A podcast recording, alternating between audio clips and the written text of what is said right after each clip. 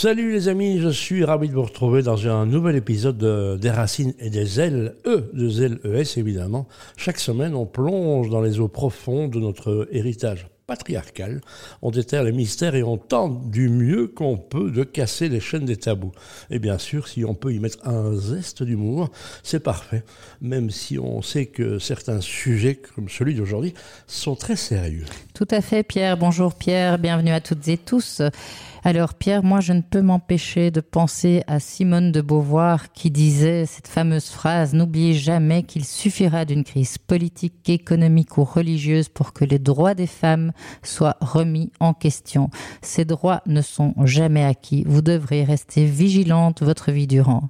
C'est pourquoi Pierre aujourd'hui j'avais vraiment envie d'éclairer euh, ces combats pour parler de, de ces femmes euh, tout à fait inspirantes qui luttent pour la liberté et les droits humains. Et aujourd'hui, il me paraît important de mettre un minimum de lumière sur Narges Mohammadi. Eh ben voilà notre prix Nobel, on a eu peur qu'il nous donne à Vladimir Zelensky. On est ravi que ce soit elle, comme tu dis, qui était, je crois, pouvoir dire que notre sujet a été influencé. Tu t'es rendu à une inauguration d'une statue en mémoire de Massa Amini à Woluwe Saint-Pierre, il y a quelques semaines, c'est ça?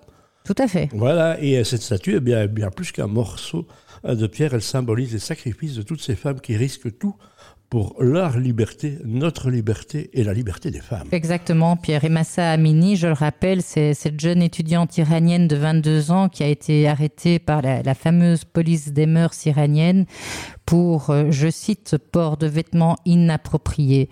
Euh, je ne sais pas si tu t'en souviens, mais trois jours après son arrestation, Massa est décédé et s'en est suivi, euh, pas seulement en Iran, mais dans d'autres pays, tout un mouvement de protestation, ce qui, a semblé avoir renforcé la détermination de nombreuses femmes, dont Narges Mohammadi. Et ça continue, il n'y a pas que l'année dernière, des mouvements un peu partout, c'est un sacré remue-ménage ou ménage, comme on veut. Et puis, quand elle est morte mystérieusement, on se le rappelle, en prison, les femmes se sont levées et continuent à brûler leur foulard en signe de protestation et en réclamant plus de liberté, pouvoir le renversement carrément de l'État. Des images dont on se souvient tous et qui nous ont touché, nous, les observateurs de ce monde. Oui, et comme tu dis, Pierre, en tant que femme, tu, tu comprendrais bien que moi, je ne peux que me sentir concernée, même si c'est certain que de ma petite place, bon, on, on va dire que je suis quand même très très impuissante. C'est pourquoi le minimum qu'on puisse faire, c'est au moins de mettre le spot sur des femmes comme Narges qui se battent pour toutes les femmes, toutes les sœurs, toutes ces opprimées, un peu partout dans le monde et plus spécifiquement du côté de ce côté-là du continent. Narges, comme tu l'as souligné, vient de recevoir il n'y a pas si longtemps le prix Nobel de la paix pour son combat pour les femmes. Alors bon, euh, Pierre, ce, ce Nobel, en quelque sorte, nous rappelle que cette lutte pour le droit des femmes ne doit jamais être oubliée. Mais malheureusement, malgré le fait d'avoir reçu un prix Nobel, Narges Mohammadi reste derrière les barreaux, ce qui montre à quel point la route vers la justice est encore terriblement longue. Et Narges, c'est quand même un, réel exemple de persévérance. Et cette lutte pour les droits des femmes, c'est plus qu'une simple question de droits de, des femmes, c'est des droits de l'homme, c'est une question d'humanité. Hein, et chaque petite victoire, chaque pas en avant, finalement, on peut dire que c'est quand même une victoire pour toutes les femmes, où qu'elles soient, peu importe le pays, peu importe le continent.